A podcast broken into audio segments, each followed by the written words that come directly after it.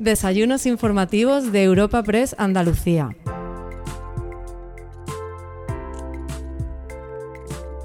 Te presentamos una nueva entrega de los encuentros de Europa Press Andalucía y en esta ocasión lo hacemos con la colaboración de la Fundación San Pablo CEU. Esta cita, que lleva por título Mejora de la empleabilidad y acceso al empleo, ha contado con la participación de la consejera de Empleo, Empresa y Trabajo Autónomo, Rocío Blanco, la directora general de Atlantic Copper, Macarena Gutiérrez, la directora general de Recursos Humanos de CEPSA, Retina Karch, y el director general de la Fundación San Pablo CEU, Javier Tello. El coloquio, celebrado en la Fundación Cajasol, ha sido moderado por el delegado de Europa Press en Andalucía, Francisco Morón, a quien podemos escuchar a continuación.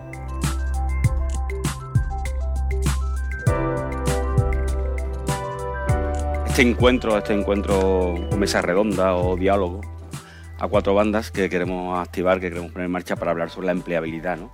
la empleabilidad y el acceso al empleo. Para ello tenemos representantes tanto de la universidad, de la administración pública, de las empresas privadas. Y más que hacer una presentación de, cada uno de vosotros, que yo creo que más o menos os conocen, o sois suficientemente conocidos, sería interesante empezar a ver lo que pensáis, lo que opináis, lo que entendéis como lo que tiene que ser la mejora de la empleabilidad y el acceso al empleo público o al empleo en líneas generales, ¿no? Sobre todo esa colaboración público-privada que por la que se está abocando y por la que se está apostando constantemente, ¿no? Eh, consejera, bienvenida. Buenos días. Buenos días. Me gustaría preguntarle acerca de eso. ¿Qué es lo que se está haciendo en la Administración en relación con la, con la empresa privada, con las universidades? ¿Qué es lo que se está haciendo esa colaboración para que Andalucía se haya convertido, por ejemplo, en la, en la que más autónomos crea, en la que la ampliabilidad está creciendo de manera récord o está llevando el timón de lo que es la creación de empleo en España? ¿Qué es lo que se, ¿Cuál es el secreto ¿no? de llegar a esa colaboración y entender que tiene que darse esa relación con las empresas privadas? Nosotros tenemos muy claro que la Administración no crea empleo. Quien crea empleo son las empresas y los trabajadores autónomos. La Administración tiene que ser dinamizadora y potenciadora de las condiciones que propicien el, crecimiento. ¿no? Eh, es más, si nos ponemos, lo que la Administración lo que tiene que hacer es no estorbar, no, no poner obstáculos. ¿no? Y una vez dicho eso, también tiene que escuchar a los sectores productivos, porque al final son ellos, el tejido productivo, el que va a determinar el crecimiento de una, de una sociedad. Pero sí tiene que, determinar el espacio, un espacio eh, estable y de, y de calidad. ¿no? Tiene que elegir políticas útiles, utilizarla honestamente y aplicarla bajo el principio de, unidad de trato a, a los ciudadanos. Eh, tenemos que, ¿Qué nos pide la empresa? Nos piden una fiscalidad adecuada, eliminación de la burocracia, eh, una estabilidad presupuestaria, seguridad jurídica, transparencia.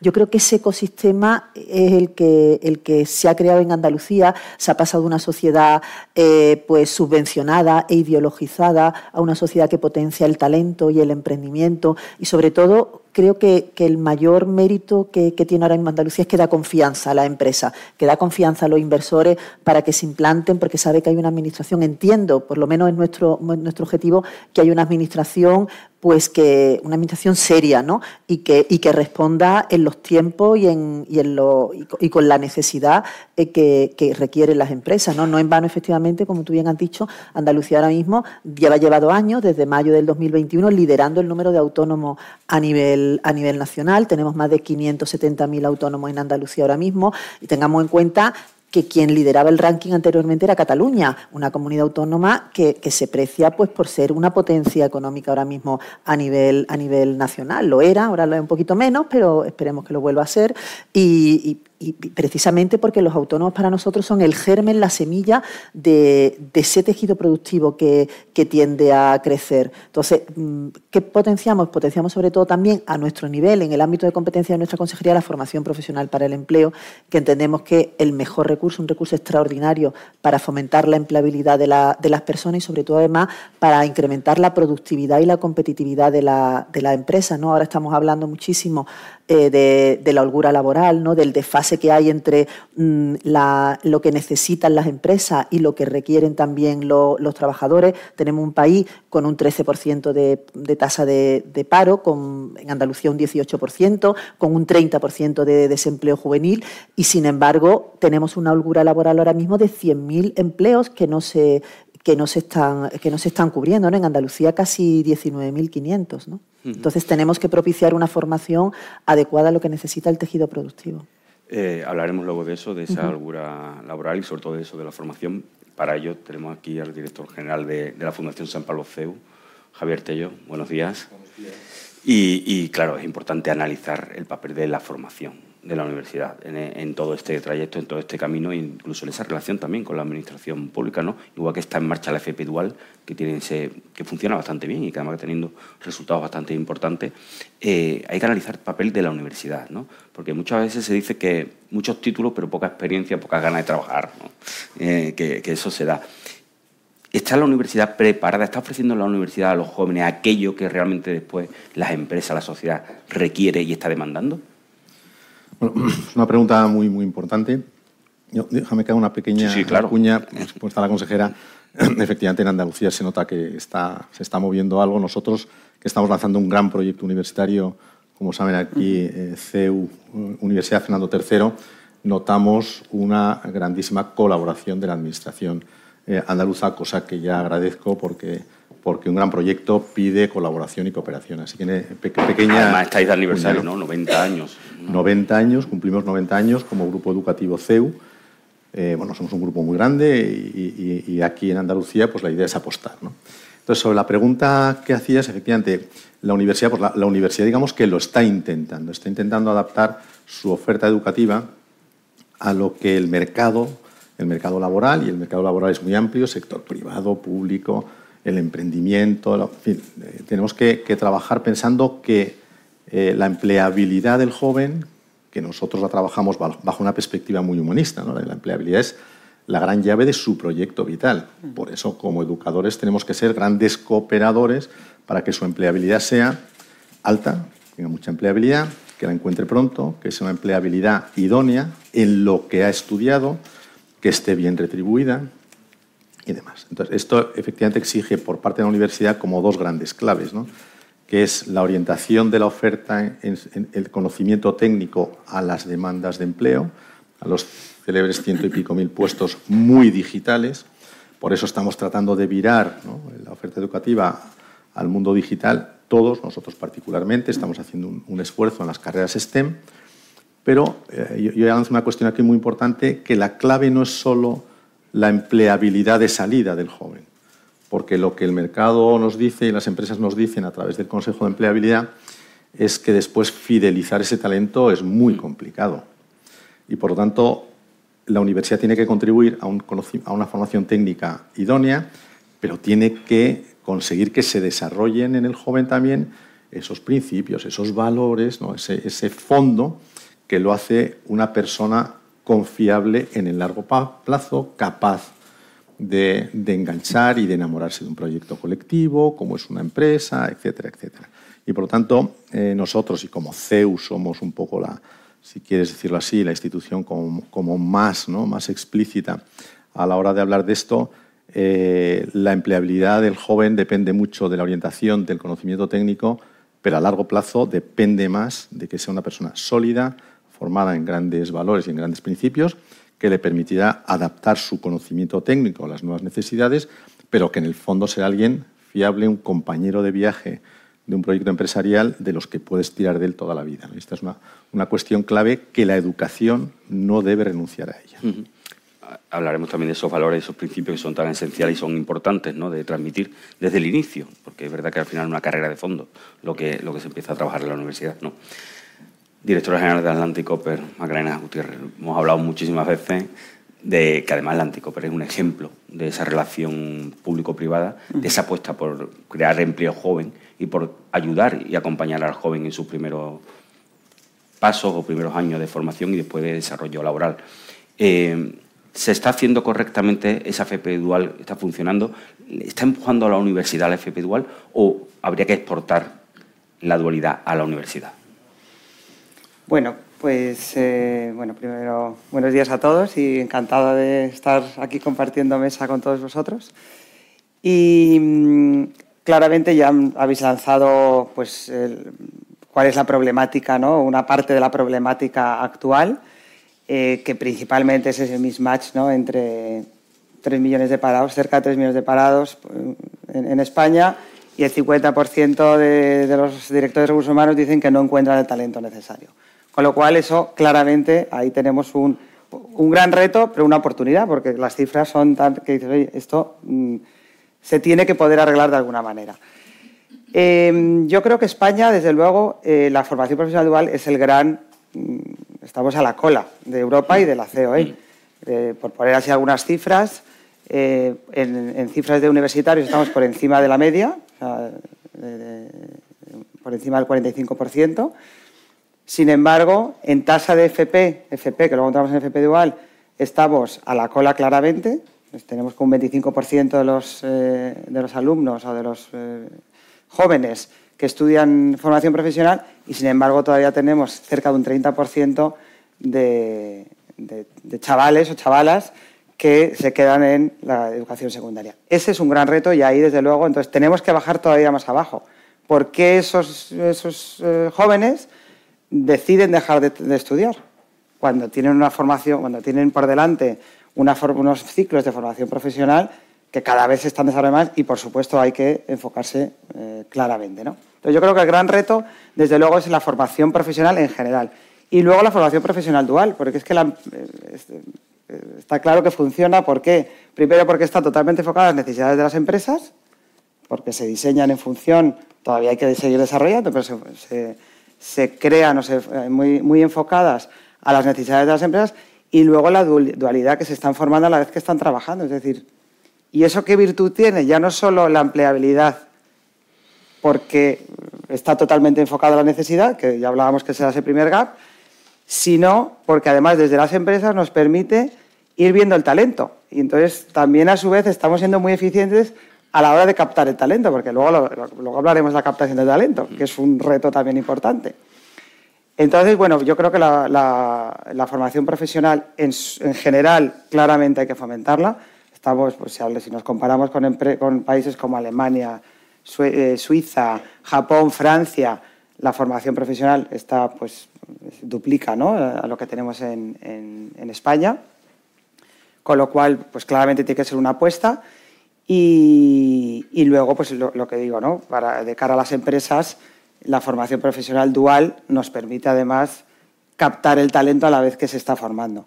Estamos hablando de unas tasas de empleabilidad de la formación profesional dual por encima del 70% y, y, bueno, pues claramente es una apuesta, ¿no? Las empresas estamos en ello. Es verdad que también nos cuesta. ¿Por qué? Porque veo nos cuesta formar a formadores. O sea, tenemos que hacer cosas que no hemos hecho nunca. Que ahora desde las empresas tenemos que ponernos a formar. Bueno, pues pero como luego el retorno es importante, pues en las empresas pues también tenemos que formar a formadores. Y además, pues eh, se da también el hecho que cuando las, eh, las personas forman, se forman en sí mismos. O sea que yo creo que es un círculo virtuoso, ¿no? Al final.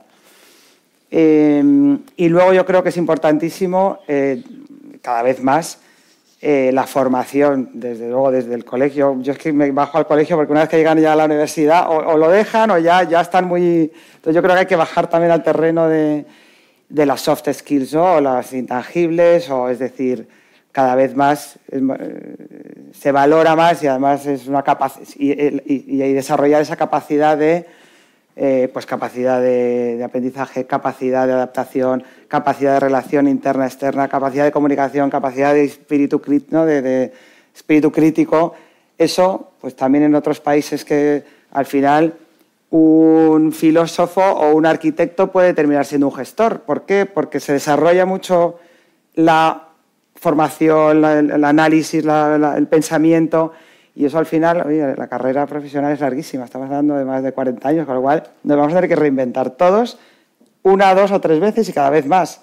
Así que está muy bien eh, empezar por una carrera, pero yo creo que eso, desarrollar, ayudar a desarrollar las soft skills o otros nombres que, que pues creo que también es importantísimo de cara un poco al, futuro. Buenos días, directora general de Recursos Humanos de CEPSA, eh, Bettina Karch. ¿no?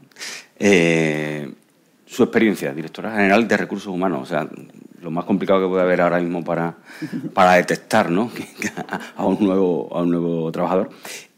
¿Coincide lo que las empresas quieren con los currículum que llegan y realmente después qué pide el, empleado, el, que está buscando ese empleo, ¿no? Porque yo creo que ese rol también ha cambiado, ¿no?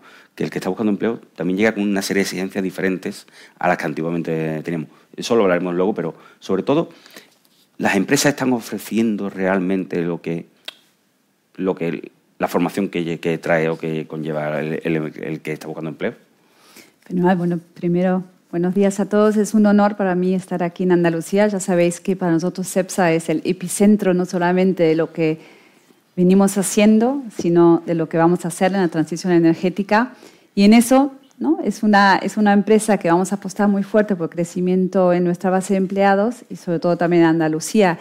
Y al fin y al cabo un país, ¿no? un país cambia cuando se crea empleo, un país cambia cuando se crea un buen empleo, un empleo que tiene un valor. ¿no? Y al fin y al cabo cuando estaba hablando con mi equipo de mañana, el, empleo que podemos crear nosotros como una empresa industrial es un, es un, empleo que tiene el doble de ingreso que el empleo promedio que tiene Andalucía. Con lo cual, para mí, cuando me invitaron, fue un honor venir porque decía un poco en, el, en lo que decía la consejera, el, el ecosistema que creamos, que representamos aquí entre las instituciones académicas, la administración y la empresa, tienen las palancas para crear ese empleo y para justamente crear el empleo que necesita España. Y para llevarlo un poco al terreno de FP, em, yo, bueno, por mi acento quizás no, no, lo veis, pero por mi apellido sí, soy alemana, pero con corazón español. Y el tema de la formación profesional en un país como Alemania hace que más de la mitad de las personas que salen del colegio eligen la formación profesional y no solamente la académica, pueden ir a la académica, ¿no? Lo cual significa, si uno mira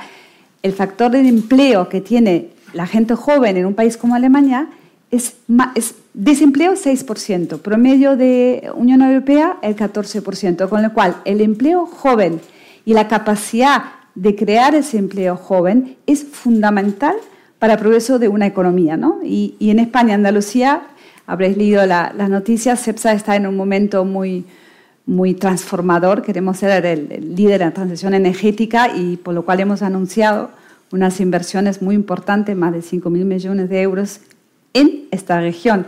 Y donde hay CAPEX, como dicen los empresarios, se crea empleo.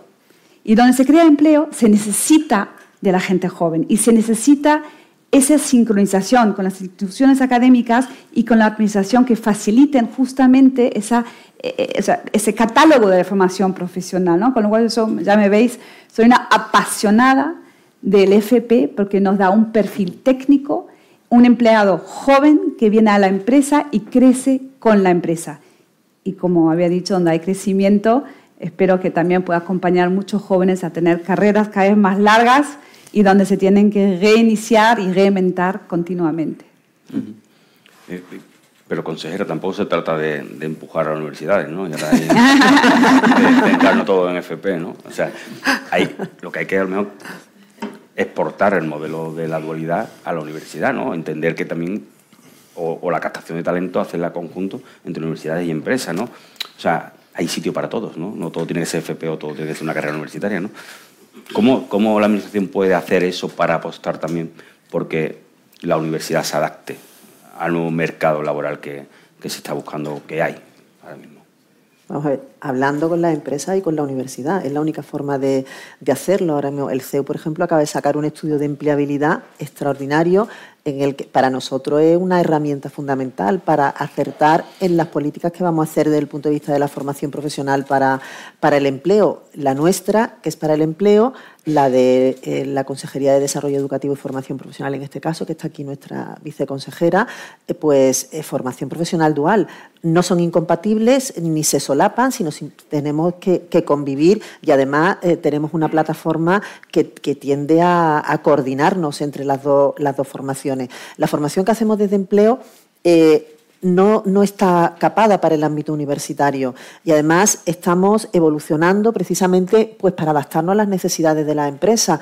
Eh, los certificados de profesionalidad, que son pues, 800, 900 horas, difícilmente se adaptan a lo mejor a primero, a los requerimientos de, bueno, de perfiles profesionales que tienen las empresas porque son obsoletos y sobre todo por su duración, pues para perfiles no universitarios tampoco son, son accesibles porque se cansan de, muchas veces de, una, de, una, formación pues tan dilatada en el tiempo. Entonces nosotros estamos apostando ahora por proyectos singulares que, tienen como, objetivo tanto el ámbito universitario, una vez que ya son titulados universitarios, como, como personas que no, que no han tenido acceso hasta ahora mismo al tejido, al, tejido empresarial, ¿no? que no han tenido un acceso a su primer empleo o, o no se quieran reinventar. Y esta y estos perfiles, estos proyectos singulares que estamos haciendo es como un traje a medida. Hablamos con las empresas, eh, nos dicen qué requerimientos necesitan, qué habilidades necesitan, qué competencias, qué, qué, aptitudes necesitan para, para, un puesto de trabajo concreto y hacemos un programa específico de muy corta duración, de 300, 200 eh, horas, lo que, lo que entiendan las empresas, muy ad hoc, casi como un traje a medida con lo que, a, lo que, a lo que requieren ahora mismo las empresas. Por ejemplo, lo estamos preparando ahora para la base de logística de Córdoba, que va a necesitar 2.000 puestos de trabajo, no tanto la base logística, que está hablando además con, con, la, con la Consejería de, de Desarrollo Educativo y Formación Profesional, sino todas las empresas auxiliares si necesitan una formación al hilo de lo que se puede ofrecer desde nuestra, desde nuestra consejería. Y aquí está la, secretaria general de, formación de, nuestra consejería que está trabajando en ello. Estamos trabajando también, por ejemplo, con la empresa del Málaga Tech Park. Nos dijeron, oye, componente tecnológico puro, oye, necesitamos estos perfiles profesionales con este contenido. Hemos desarrollado los programas formativos y estamos haciendo ahora mismo formación en inteligencia artificial, en computación en la nube, en ciberseguridad, con universitarios. O sea, son universitarios que acaban de salir y necesitan pues ese, ese, ese paso pues para, eh, para, adaptarse a lo mejor a lo que ahora mismo está demandando el, el mercado. ¿no? Entonces, mm, se trata eso de hacer una formación muy en consonancia y de la mano con el tejido productivo. Ahora mismo tenemos en marcha, además, una formación con compromiso de contratación en la que las empresas pueden elegir a los alumnos eh, pueden hacer ellas mismas la formación o subcontratarla, en el que la Administración le va a, propiciar ese, va a propiciar el eh, pagarle, ¿no? le, va, le va a subvencionar la, formación de estos alumnos durante el tiempo que, se requiera y sobre todo que van a ser muy adaptadas al puesto de trabajo a lo que necesitan las empresas. O sea, es aprender eh, trabajando, que lo que ¿no? doing is business, ¿no? O sea, se está, se está aprendiendo mientras que estás trabajando. Y, y, además, pues eh, eh, lo que necesitamos a cambio es que se queden con el 40% de los alumnos que, que, se está formando durante seis meses. Vamos a atender que, que sea más. Pero estamos intentando de la Administración pues adaptarnos en la medida de nuestras competencias a lo que necesitan la, la empresa precisamente pues para propiciar ese enganche, porque la formación no es un fin en sí mismo, es un medio con el objetivo de, de la inserción laboral de, los alumnos, ya sean universitarios o ya tengan un perfil de, personas que a lo mejor no, no se han insertado nunca en el, en el mercado laboral. Señor Tello, hablábamos antes de los valores de, la universidad, de lo que realmente transmite la San Pablo CEU y, luego el nivel de empleabilidad que, presenta la universidad, concretamente en vuestro caso. ¿no? ¿Qué nos puede decir de esos valores y si están acorde a lo que se requiere hoy en día esos valores o ha habido que modificar los valores, y a partir de ahí ese porcentaje de empleabilidad que sí se ofrece. ¿no? Pues mira, ataco la pregunta, por decirlo así, y además recojo muchas cosas muy interesantes que se han dicho aquí que creo que son claves en todo esto. ¿no? Bueno, la empleabilidad, si tú abres la página web de una universidad como alguna de las nuestras, ¿no? la San Pablo, la Cardenal Herrera, la Batoliva en Barcelona, pues empleabilidad es del 96%. ¿no? Pero la empleabilidad, insisto, la empleabilidad hay que trabajársela desde una perspectiva muy rigurosa. La empleabilidad como llave de un proyecto vital tiene que ser idónea, bien retribuida, que permita carreras de profundidad, que la, satisfacción, que haya poca frustración, por, mm. decirlo así. Y valores incluidos eh, de alguna manera en el proceso educativo del joven que pasa por nuestras aulas. Pues los valores, te diría que más tradicionales propios de una institución humanista, en nuestro caso humanista cristiana, que curiosamente coincide al 100% con lo que el mundo empresarial, en el Consejo Asesor de Empleabilidad, eh, estamos obteniendo como conclusiones. Y, yo siempre lo cuento, ¿cuál es la primera, no, la primera cualidad que el mundo empresarial espera de un joven que sale de la universidad y que llega al, empleo? Eh, pues que haya trabajado su, su tolerancia a la frustración. ¿esto habla mucho de digital? No. ¿Habla mucho de tecnología? No. Y esto es una soft skill, y vamos ahora a la semántica, suave no es. Trabajar la tolerancia a la frustración no es suave, es trabajar algo muy nuclear de la, de la persona, esas cualidades que le hacen luego una persona ejemplar, una persona coherente, una persona capaz de liderar. el liderazgo depende mucho de la ejemplaridad con la que uno se conduce. Eh, la formación, eh, fíjate que ha salido también, y yo creo que, era, Macarena, ¿no?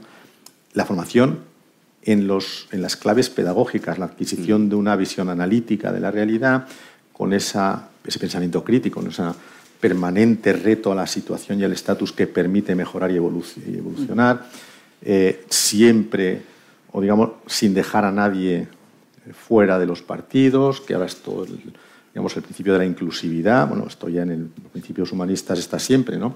Eh, el, nunca dejar a nadie, la solidaridad, eh, el liderazgo exige tener una visión de las cosas, para adquirir una visión hay que analizar, hay que concluir, hay que ser crítico, eh, etc. Con lo cual, ¿en qué estamos trabajando nosotros muy de la mano del Consejo Asesor de Empleabilidad, que son 12 grandes empresas, está CEPSA entre ellas, de, 12 sectores distintos cuyos eh, directivos de recursos humanos están directamente incorporados en sesiones de trabajo bilaterales con, nuestras universidades. La consejera nos hizo el honor de, participar en la última, que se celebró aquí en Sevilla.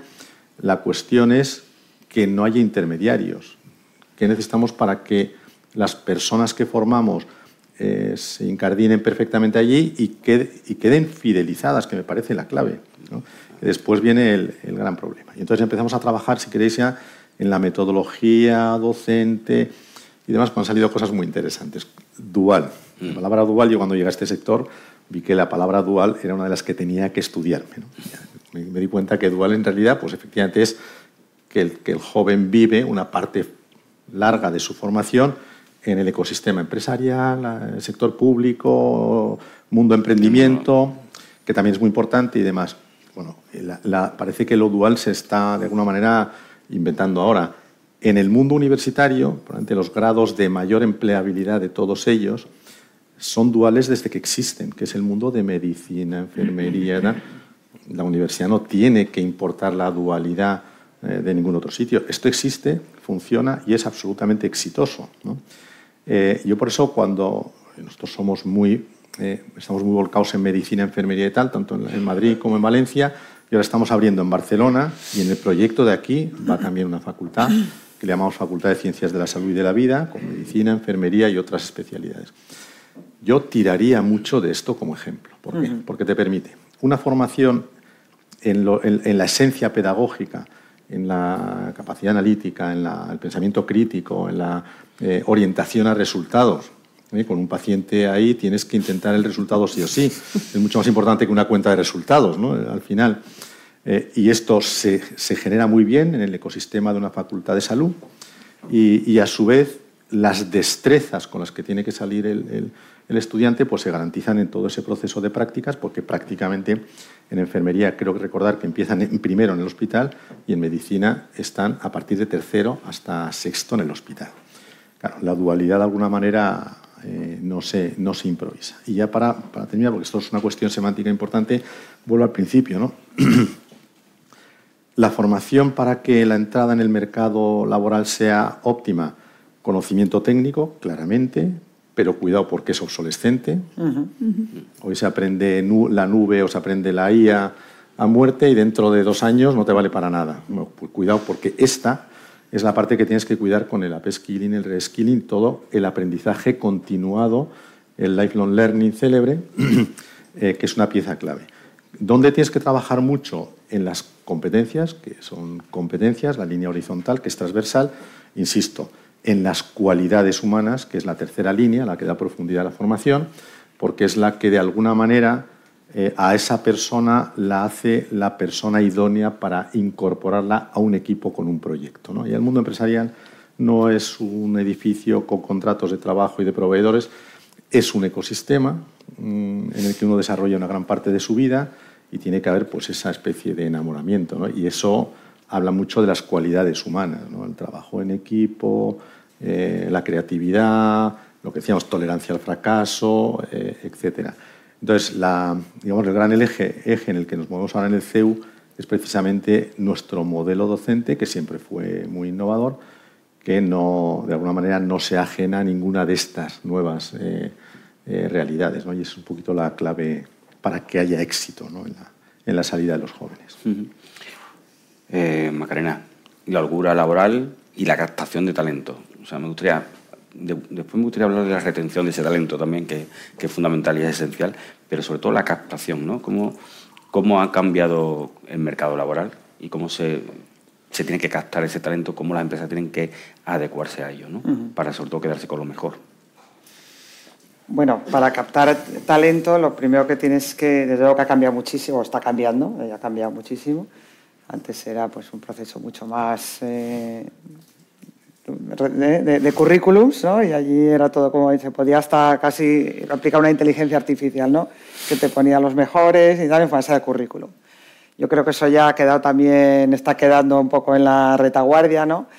Y eso obviamente es una pieza fundamental, eh, un currículum basado desde luego en unas eh, capacitaciones eh, y en unos, unos estudios y unas formaciones, pero obviamente hay que ir más allá. Lo primero que hay que hacer es, también como empresa, y claro, depende de qué empresa, tienes que ser una empresa atractiva, tienes que trabajar en ser una empresa atractiva. y por lo tanto, pues además estás compitiendo ¿no? como empresa, el talento es, pues, es limitado, es como los recursos, son, son limitados. trabajadores hay muchos, cuando quieres captar a los mejores, pues ahí empieza el, cómo lo hago, ¿no? Entonces, lo primero que tienes que tener es una empresa atractiva. Y ser una empresa atractiva es que tienes que tener una reputación, porque no te puedes inventar de repente ser una empresa atractiva poniéndole... Entonces, tienes que haber, obviamente, trabajado y ser una empresa, haber trabajado esa reputación. El sector, obviamente, hay sectores mucho más atractivos que otros. El sector industrial no es el más atractivo del mundo para los jóvenes. Eh, sí que es verdad que estas crisis que hemos vivido, tanto la pandemia como la crisis energética, nos han puesto en valor a las empresas industriales, a las energéticas, a las de las materias primas. Ahora todo el mundo quiere saber de materias primas, cuando hace cinco años era como minería y eso qué es, ¿no? Entonces, bueno, pues, pues oye, en todas las crisis hay oportunidades. Nosotros hemos sacado eso, es decir, de repente nos hemos convertido en una empresa atractiva mm, a raíz de la crisis, ¿no? Obviamente la reputación y la, eso sí que lo llevamos trabajando mucho más, eso no, eso no te pasa de la noche a la mañana.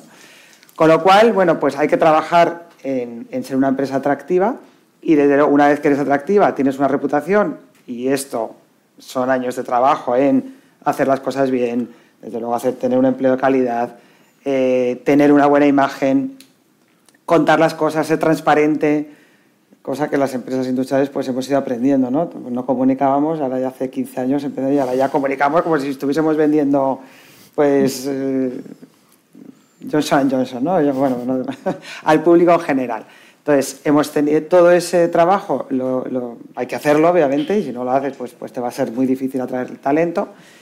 Pero hay que seguir dando pasos. No te vale con ser una empresa con una buena reputación, con una buena eh, imagen, eh, sino que hay que ir a buscar el talento. ¿Y dónde se va? Pues a las, a las, hay, que ir a las universidades porque si no otras empresas ya están haciendo eso por ti, ¿no? Antes que tú. Y entonces, bueno, pues, eh, pues tenemos que acercarnos a las universidades, presentarnos allí como una empresa, presentar nuestro sector, presentar nuestra empresa, porque es una empresa atractiva, porque queremos que trabajen en, en la empresa. Y te diré que estamos, hemos vuelto, estamos dando un, de nuevo un, paso más adelante, que es, em, hasta ahora nosotros nuestros contactos en la universidad era sobre todo más a nivel innovación, investigación, ¿no? teníamos las cátedras y hacíamos eh, proyectos de investigación y de innovación.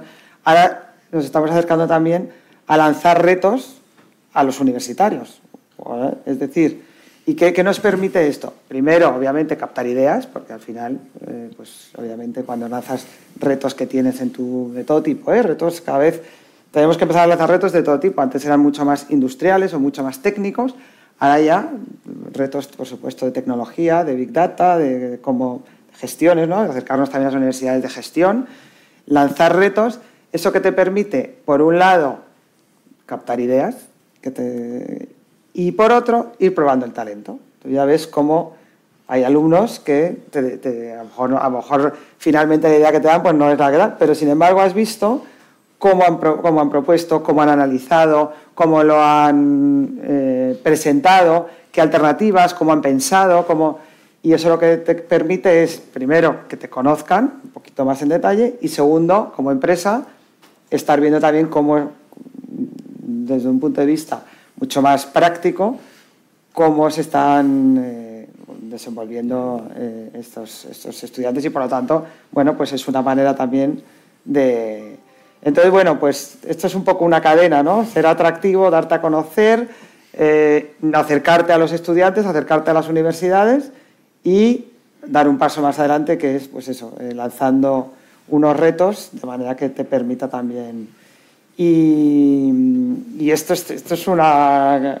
Eh, y luego, obviamente, claro, una vez que tienes que eh, proponer cuáles son eh, las, las, áreas en las que vas a, a, crear ¿no? empleo que en cada, a, lo largo de toda la, toda la, la compañía.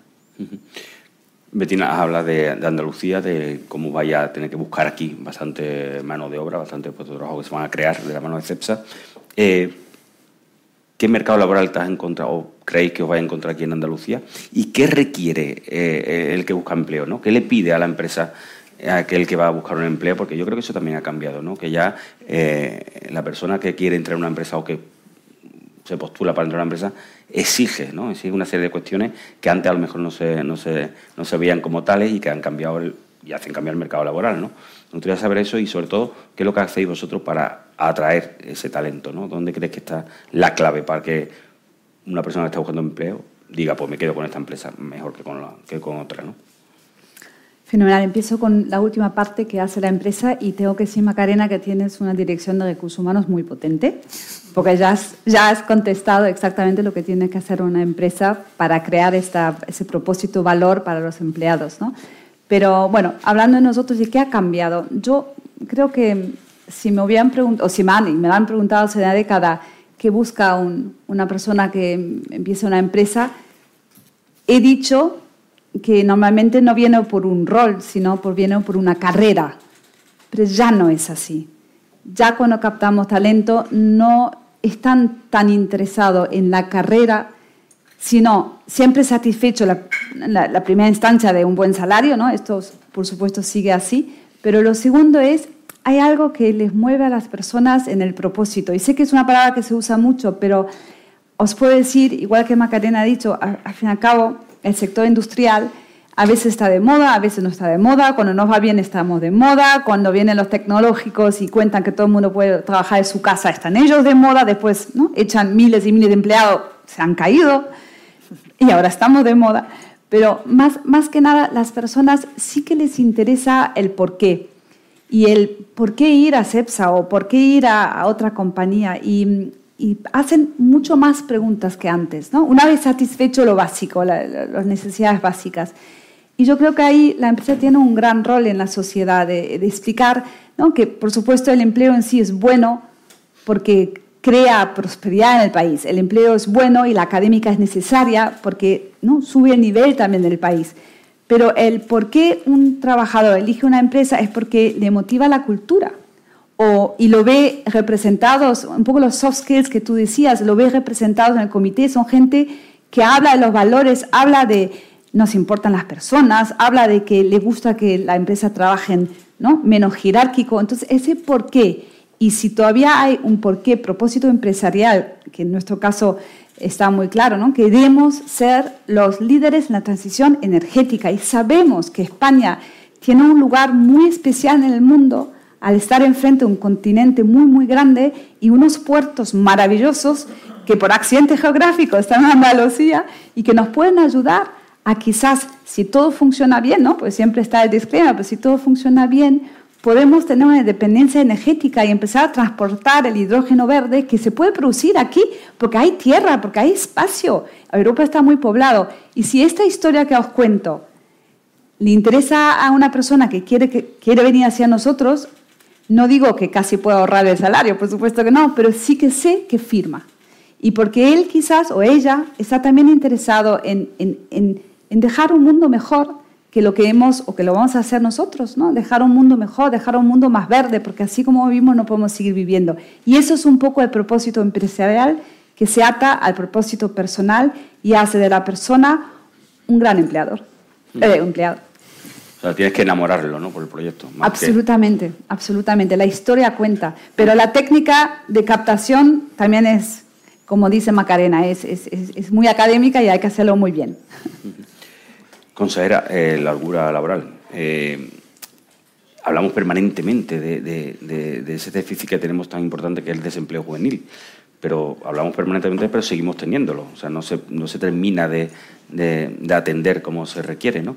Eh, ¿Por dónde van los próximos años, los próximos movimientos? ¿O qué puede hacer la Administración aún más, tanto para esa holgura laboral? Y luego me gustaría saber, en, en lo que es el objetivo de retener el talento, sí que hay programas específicos desde la Junta de Andalucía que se van a poner en marcha o se han puesto en marcha para que las empresas tengan herramientas para retener ese talento. ¿no?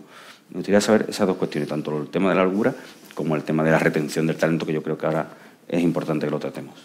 El tema de la holgura laboral eh, está encima de la mesa. ahora mismo todo el mundo habla de, ese gap que existe, ese desfase que existe entre lo que necesitan las empresas y lo que están demandando los trabajadores, ¿no? las apetencias profesionales de, de los trabajadores. Los últimos datos, por ejemplo, de, Eurostat decía que el 21% de, de las personas en España eh, no trabajan porque no encuentran eh, el, perfil adecuado, no, no, encuentran el perfil adecuado en una empresa para, para, incorporarse al mercado laboral. No estamos hablando, pues, de, en muchos casos de subempleados, de empleado a tiempo parcial, de desempleados simplemente, de, gente que está desmotivada o está desincentivada a buscar e, empleo, otros que querrían buscar empleo y sin embargo no, no, lo, no, lo encuentran o no, o no, o no se incorporan, ¿no? de los inactivos. ¿no?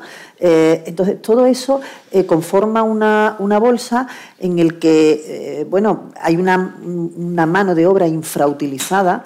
Estamos hablando que, que tanto la IREF como BBVA, como FEDEA, hablan, que no solo tenemos 3.100.000 eh, desempleados a nivel nacional según la, última EPA del primer trimestre de este año, sino que estaríamos hablando de un millón de, trabajadores más en esta bolsa de, holgura laboral, ¿no? de, como digo, de subempleados, de, personas con, trabajo a tiempo parcial que no querrían eh, ese trabajo a tiempo parcial, sino que lo querrían a, tiempo completo.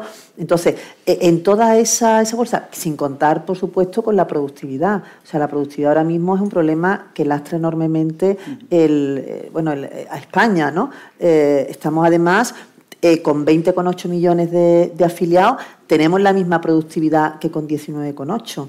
Hemos, hemos perdido pues siete días desde el 2021 al 2022. Hemos pasado de 52 días a, perdón, nueve días, de 52 días a 43 días. estamos perdiendo horas trabajadas. A lo mejor se crea más empleo, pero, pero ese empleo eh, es de peor calidad. Es como si tenemos una pizza y la partimos en trocitos más pequeños. Y yo no me estoy alimentando mejor porque tome trocitos más pequeños, porque la, pizza es igual, el, tamaño de la pizza es igual. Eso es lo que está pasando. ¿Qué podemos hacer las administraciones? Pues para conciliar ¿no? ese gap, ¿no? ese desfase eh, que, como decía, existe con la formación. Vuelvo a la, vuelvo a la formación. Eh, tenemos que hacer formación, efectivamente, como, como ha dicho Macarena, Betina o Javier, en, en competencias transversales. Ahora mismo, por ejemplo, la digitalización entiendo que es una competencia transversal. Todos los empleos tienen un componente de digitalización, sean del tipo que sea. Estamos hablando ahora, de, por ejemplo, de comercio. Eh, hace, hace 10 años eh, el comercio electrónico no era nada. Hoy en día el comercio electrónico está implantado en, eh, cualquier empresa y, si no, y si no lo hace, pues está condenada a desaparecer. O la robotización, la automatización, la inteligencia artificial a su lustro, no sabíamos ni lo que era. Y ahora mm, ha llegado para quedarse y está evolucionando continuamente. Entonces, la administración tiene que formar y tiene que formar hablando con el tejido productivo. Nosotros mm, hacemos un análisis de detección de necesidades formativas, eh, pues sectorizado y además eh, provincializado, porque no es lo mismo la formación eh, sectorizada que se va a necesitar en Huelva que la que se puede necesitar en, Cádiz o, en Almería y hacemos una formación eh, ad hoc hablando con, el tejido productivo, que es de lo que, de lo que se trata. También estamos haciendo formación para emprendedores, porque entendemos que la Administración también tiene que acercarse a los universitarios o a los que no son universitarios y, explicarles que, el emprendimiento es una forma de acceder al mercado de trabajo y que es una opción muy válida. Tenemos un programa de Emprende con Formación eh, que, está dirigido ahora mismo a 3.000 personas en que se le dan unos conocimientos básicos pues, de, eh, marketing, de tratamiento de clientes, de, cómo se, puede abordar eh, cualquier tipo de, actuación económica desde, la empresa. Y respecto a lo último que, me estabas preguntando de cómo qué estamos haciendo en la administración ¿no? desde el punto de vista del, del talento, ¿no? lo que está claro es que hoy en día eh, no nos podemos quedar estancados, no, no, no, podemos, tenemos que recualificar, e, eso se tiene que interiorizar dentro del, del profesional, dentro del, del, trabajador. Hay que, tiene que haber una recualificación continua, porque quien, quien no lo haga, quien no lo tenga eso claro, pues se va a quedar atrás. Entonces, desde, desde la Administración ahora mismo tenemos dos un, programa que, se divide en, en dos. Eh,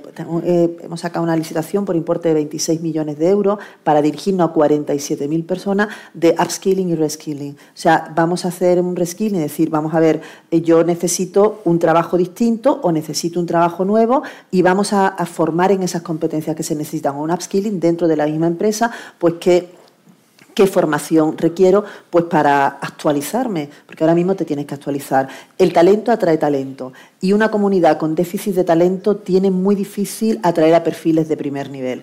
Y además está muy claro que la tasa de desempleo está íntimamente ligada a la formación que tenga una persona. ¿no? Entonces, eh, ahora mismo tenemos que, somos muy conscientes que, hay un déficit de, talento en, España, porque el último informe de Eurostat decía que el 0,9% de, la, de las empresas no encuentran los perfiles profesionales y que, necesitan. ¿no? Entonces, somos muy conscientes que en Andalucía, por supuesto, pasa, para, eso, para eso también, y tenemos que, formar pues, eh, con los perfiles profesionales que, necesitan las empresas, pero sobre todo teniendo muy en cuenta que ese reskilling y upskilling del que ahora mismo todo el mundo habla, pero que no solo tenemos que hablar, sino que tenemos que aterrizar y tenemos que, trasladar con propuestas concretas tiene que ser nuestro día a día en, la Administración. Tenemos las herramientas, tenemos el marco adecuado y son las empresas y las universidades las que nos tienen que decir por, por dónde ir para aterrizar y para acertar en, las políticas y las medidas que vayamos a implementar. Yo no sé si este me meter una, otra, ¿no? Aprovechando la intervención de... Va por la, necesidad de la formación permanente, ¿no? Y el papel que del posgrado, de lo que son los másteres, y la necesidad de que la universidad acompañe en esa formación permanente de la mano de incluso de... Ha salido ya dos veces, ¿no? Que es la, digamos, el aprendizaje continuado, es una pieza clave que, que por cierto, no, no trabaja secuencialmente después de la universidad. Hay una convicción tradicional que esta formación viene después de la universidad, uno vuelve de vez en cuando, no. El aprendizaje continuado conecta directamente con gente que no ha pasado por la universidad, gente que ha pasado por varios títulos universitarios y demás. Entonces establece, de alguna manera, el funcionamiento que, se desprende del informe de juventud y empleabilidad que hemos hecho en el CEU con Ramstad eh, Research, que presentamos el otro día. Hay algunas conclusiones claves, déjame que te que la tuya. A mayor nivel educativo, mayor y mejor empleabilidad. El 90% de los egresados a los 5 años tiene un empleo y un empleo razonable. Y esto, cuidado, porque no se debe desdibujar para que la motivación por la autoexigencia en el estudio de los jóvenes no desaparezca. Más aún cuando te está comiendo terreno alguna tecnología como la IA, que parece que puede llevarme a la comodidad o al confort de no tener que pensar por mí mismo. Cuidado, porque para eso está precisamente la educación y la universidad, digamos, para preservar ese, vamos llamarlo derecho, ¿no? fundamental, aprender a pensar por, por uno mismo. Pero, ¿cuál es la dinámica que creemos que empieza a ser virtuosa eh, para adaptar la educación a las necesidades y reducir ese gap de los ciento y pico mil puestos de trabajo. Vamos ya a, machembrar ¿no? la salida de, universitarios o de posgrados con el mercado laboral. Bueno, ser conscientes que hay tres grandes eh, sectores que tiran del empleo ahora mismo. El mundo digital claramente, el mundo verde, transformación y transición energética, y el mundo salud. Y, si tú te coges la economía española, solo con estos tres sectores tú estarías moviendo la masa crítica de la demanda de, empleo. Bueno, pues, pues, pues trabajemos con ellos, seamos serios. Ten en cuenta que las tres te admiten, si te fijas, te admiten formación y generación de talento en cualquiera de las etapas educativas, eh, igual que sea formación profesional, que sea un lifelong learning, que sean grados y demás. Y, en ese trabajo es el que estamos con el Consejo de Empleabilidad, es decir, cuáles son las grandes áreas de nuestra realidad económica que tiran del empleo y desdibujemos mucho lo de las etapas educativas, porque además una formación profesional del mundo salud, del mundo digital, el mundo eh, es a su vez también, primero, una vía para encontrar un buen empleo y entrar en el mercado laboral. Dos, es un camino intermedio para el que después quiera viajar al grado, al grado superior, a la, universidad. Es decir, que todo esto está muy desdibujado. Entonces, con esa eh, mecánica es lo con la que nosotros estamos trabajando. Entonces, ¿a qué, ¿a qué te lleva todo esto? Pues a una clave que es el promocionar la formación en el mundo científico, en lo que llamamos las carreras STEM o STEAM, da igual, las científicas, eh, donde están las de salud, las experimentales, todas las que tú quieras. Claro, aquí cuentas con algunos problemas eh, que, tenemos que trabajar. Miro a la consejera que sé que es muy pro de innovar. Eh, cuidado, pues nosotros en España tenemos un pequeño problema y es que a los 16 años hay quien se desengancha definitivamente de cualquier opción de carrera STEAM, porque nuestro sistema de elegir eh, optativas entre la ESO y bachillerato es que como cojas dos de las tres vías, jamás, si luego te tira el la vocación para el STEAM, jamás vas a volver. Son elecciones irreversibles en un momento en el que uno no lo tiene claro. Y este es un problema regulatorio que no sé cómo decirlo, es decir, con absoluta transparencia, honestidad y sin ningún ánimo partidista, hay que poner encima de la mesa. Esto no puede ser irreversible. A los 16 he cogido en mi época unas típicas mixtas, ¿no? Eh, unas, matemáticas light y no sé qué, y con eso, con eso tu abanico de posibilidades se reduce así. Desde luego todo el mundo Steam está desactivado. mundo Steam en el que hoy hay una variedad inmensa de titulaciones con muy distintos niveles de exigencia en materia científica, de química, de física, de matemáticas, y por tanto estás apagando la luz de todo un abanico de, posibilidades. Claro, si tú a eso le unes que como universidad, para conseguir la aprobación de una carrera, de un título de grado de estos, pues también es una gincana, ¿no? porque monta el título, lo tal, hay una ventana que se abre ahí en un momento del año, pero se cierra la ventana ya hasta el año que viene no puedes impulsarla, se abre la ventana y, te has equivocado, hay un minuto de alegaciones después, pero si en ese minuto no te ha cogido fuera tampoco, bueno, es decir, regulatoriamente yo creo que es una época, y, curiosamente aquí en Andalucía esto es diferente. ¿eh? Eh, yo lo comparo mucho con Cataluña, donde estamos intentando dar, con Valencia, y con Madrid y la diferencia de proactividad de la Administración eh, es muy importante. Aquí la flexibilidad, eh, insisto, creo que es un mérito de esta etapa en Andalucía, la flexibilidad para poder eh, sacar un título es mucho más alta. Entonces, tenemos que tocar algunos temas regulatorios, yo creo, y luego ser muy conscientes de que hoy por hoy hay como tres grandes campos que generan el empleo y, y trabajar todas las etapas como si fueran una etapa eh, digamos, única. ¿no? Me da igual que estés hablando de una formación profesional eh, y demás. Y yo creo que esa es la, mirada hacia el futuro para conectar empresa y sus necesidades con el talento que somos capaces de, sacar. Es una metodología de trabajo que a nosotros no está funcionando, ¿eh? pero, pero bueno, creo que todos deberíamos estar ahí. ¿no?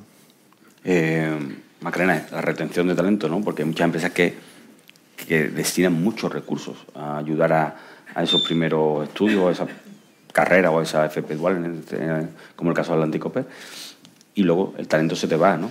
Eh, la formación permanente, a lo mejor en acompañar en un máster, en un posgrado, en ayudar a seguir formándose, puede ser clave, puede ser lo que te estés reclamando para poder permanecer aparte del salario o el bienestar dentro de la compañía, pero puede ser clave a la hora de, que se retenga ese talento y luego a modo de conclusión, eh, porque nos vamos de hora, qué es lo que, es lo que, crees que hay que sacar de aquí, ¿no? de, esta, de esta charla, para, entender esa empleabilidad que, se busca o, que, o cómo se puede mejorar el acceso al empleo. Bueno, pues la otra gran asignatura es la retención del talento. Una vez que ya te ha costado traerlo eh, y, que ha, empezado su vida profesional en Atlantic Over, ahora tienes que retenerlo. ¿no? Y las técnicas eh, no dejan de, ser muy mm, parecidas a lo que ya hemos estado comentando. Al final, las empresas somos personas y las personas, pues lo que tenemos todos unos, unas eh, necesidades vitales pues, pues parecidas al inicio y luego a lo largo de la carrera. Entonces, ¿qué estamos haciendo en Atlantic esto que comentaba Betina del propósito y pues obviamente no solo es hablar del propósito de cara al exterior para atraerlo, sino internamente también. Al final las personas, los, los, trabajadores, quieren saber, oye, ¿y mi empresa hacia dónde va? ¿Y, qué está haciendo para innovar? ¿Y qué está haciendo para contribuir a todas estas eh, nuevas tendencias? En Atlántico Pers nos hemos, desde luego, también posicionado en la economía circular, ¿no? Queremos ser líderes en la economía circular eh, de los metales necesarios para alcanzar los objetivos de, sostenibilidad, ¿no? Porque los metales son, totalmente necesarios para poder, eh, desde luego, eh, alcanzar los objetivos de sostenibilidad, de la transición energética, la digitalización y, desde luego, los metales son necesarios y la economía circular es totalmente necesaria para alcanzar esta disponibilidad. Con lo cual, el hablar de este propósito ya no solo externamente, sino internamente, de decir, oye, la compañía está evolucionando em, hacia estas nuevas tendencias, de manera que bueno, pues un, trabajador se sienta orgulloso y en, la empresa en la que está, que ve que efectivamente está colaborando hacia pues, estas tendencias en las que al final todos estamos eh, apoyando y desde luego como a nivel eh, España, a nivel Europa y a nivel, y a nivel mundial. Eh, claramente, una vez que tienes esto como, como, marco estratégico, hay que alinear ¿no? la, organización a, esta, a la, a, la, nueva estrategia que, que, configuras como empresa. Y ahí pues, estamos promoviendo también la transversalidad. ¿no? Hace también antiguamente, vamos a decir, pues ya es cuando entrabas en una posición, ya te, si entrabas en el área comercial, ahí te quedabas como comercial. Era como impensable que te podías mover de área a otra. Pues estamos generando cada vez más transversalidad, ¿no? de manera que efectivamente con esa formación permanente y continua, pues puedes optar a, diferentes eh, puestos dentro de la compañía. Y eso, bueno, pues yo creo que enriquece mucho eh, porque mm, las personas ven que hay nuevos proyectos dentro de la compañía, ¿no? no no, no, se tiene por qué quedar en aquellas áreas en las que, y además, bueno, pues eso yo creo que enriquece mucho el conocimiento transversal. ¿no? Em, y, y, luego desarrollar mucho los soft skills, que son los que te dan esa transversalidad al final. Desde luego que estamos eh, invirtiendo en digitalización en todo, a todos los niveles, desde, los, desde arriba hasta abajo, porque si, desde arriba no ves que es importante la digitalización, pues difícilmente lo vas a, implantar a nivel eh, desarrollo estratégico dentro de la compañía. Em, y, bueno, pues eso que se decía, la, parte de aprender a formar también está, está suponiendo una, una forma de afrontar los retos dentro de la compañía también que están eh, satisfaciendo mucho a los empleados. Al final, aprender de otros departamentos, eh, desde luego que el, trabajo en equipo, el trabajo, eh, estamos apoyando mucho el liderazgo, porque es una parte fundamental, desde luego, que, que, que los equipos y las personas bueno, pues desarrollen estos, estas soft skills que estamos llamando pues la verdad es que están siendo fundamentales. Y, bueno, un poco como conclusión, yo creo que, los grandes retos pues, eh, es encontrar, o mm, encontrar no, están identificadas hoy, hoy por hoy eh, cuáles son las eh, asignaturas pendientes ¿no? que, hay que desarrollar en cuanto a formación, exponer tanto en formación profesional. Yo empezaría, la verdad es que ya lo he dicho al principio, creo que hay que empezar por el colegio no hay que esperar. Ah, entonces empezaría eh, también a poner encima de la mesa cuáles son los grandes retos em, en, el colegio, ¿no? en, la, enseñanza primaria y secundaria. Em, no, ha salido, pero hablábamos antes de la mesa del profesorado. Hay un gran reto en los profesores que al final son los que tienen que intermediar y son los que tienen que formar y hay que dedicarles pues eh, no solo en, sus propia, en su propia formación, sino ayudarle, ¿no? al final estamos pidiendo, estamos diciendo que esto es lo que necesitamos y esto es lo que hay, pero esas personas que están en el medio pues son el, punto de unión, ¿no? yo creo que poner al profesorado en el punto, eh, en el medio ¿no? de todos estos grandes retos y desde luego apoyarles con formación, con nuevas formas de hacer las cosas. Eh, creo que también es un punto importante. Eh, las empresas hacer el reskill, ¿no? Es decir, cuando no encuentras talento, pues lo que hay que hacer es nosotros hacer todo el reskill dentro de la compañía. Creo que también es un reto importantísimo para, para nosotros, para las empresas. Y, bueno, pues verlo todo como una oportunidad. Yo creo que ahí hemos puesto encima de mesa todos los retos que tenemos, pero a su vez, delante de todos estos retos hay grandes oportunidades. Y por lo tanto, pues trabajando juntos, administración pública, eh, formación, eh, universidades, formación profesional y empresas, pues creo que tenemos por delante unos grandes retos, pero desde luego una gran oportunidad en, crear y, aprovechar todo el talento que desde luego hay en Andalucía y, en España. ¿no? Y esto nos hará ser pues, un, país con, un, con, una capacidad de progreso pues, muy significativa. Betina, en, eso, en ese reto de retener talento y, aparte de, una conclusión, eh, el hecho de que sea un sector que está de moda, cuando pase la moda, que cómo se, cómo se retiene ese talento, cómo se, se, le dice al trabajador que tiene que seguir apostando, que tiene que entender que su proyección profesional está en esa empresa. ¿no? ¿Cómo, se, ¿Cómo se le vende de CEPSA, por ejemplo, a un trabajador eso, esa fidelidad, para que mantenga... Y luego una conclusión de un poco de todo lo que hemos abordado. Vale, vale, muy bien.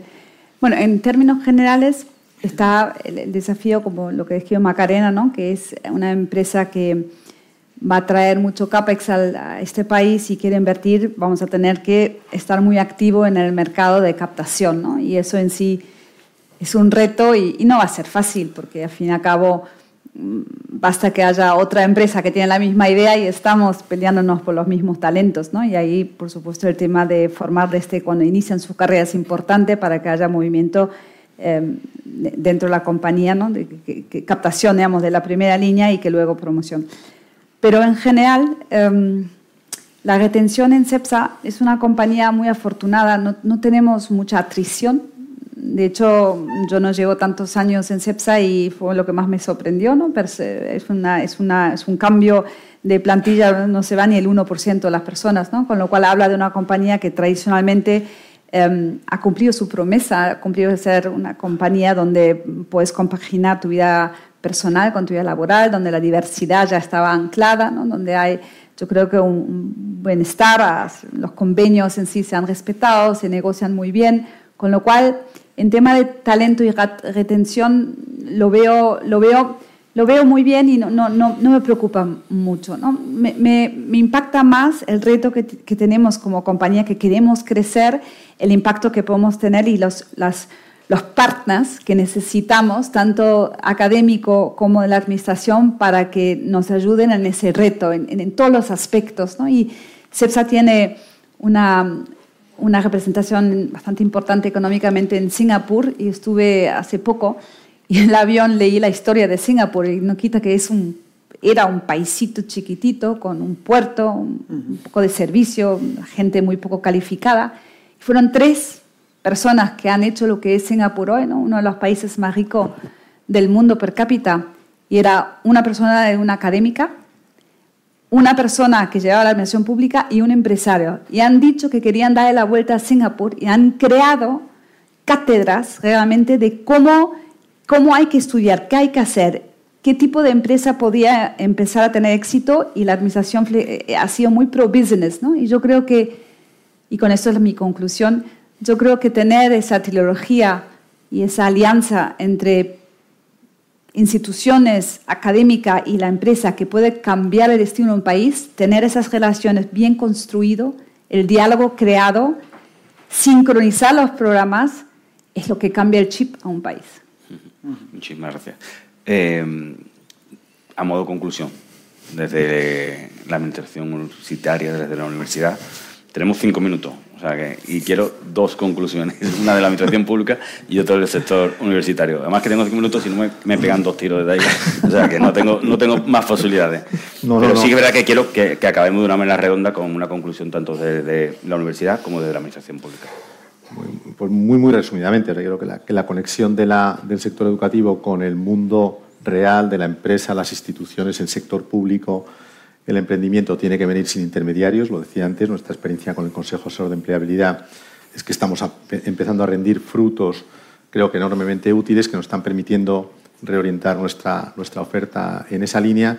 Y yo lo que sí que sigo brindando siempre es porque el mundo educativo y especialmente la universidad trabaje muy orientada a la inserción laboral de los alumnos sin renunciar ni un milímetro a toda esa formación de aprender a pensar, aprender a ser crítico, aprender tal, que es lo que permitirá que nuestros jóvenes cuando salgan de la universidad no se sientan, digamos, arrollados ni por la evolución y la transformación de la realidad social, ni por la aparición de elementos como hoy es la inteligencia artificial, que te pueden llevar al, confort y a la comodidad de empezar a renunciar a seguir siendo superior a la máquina.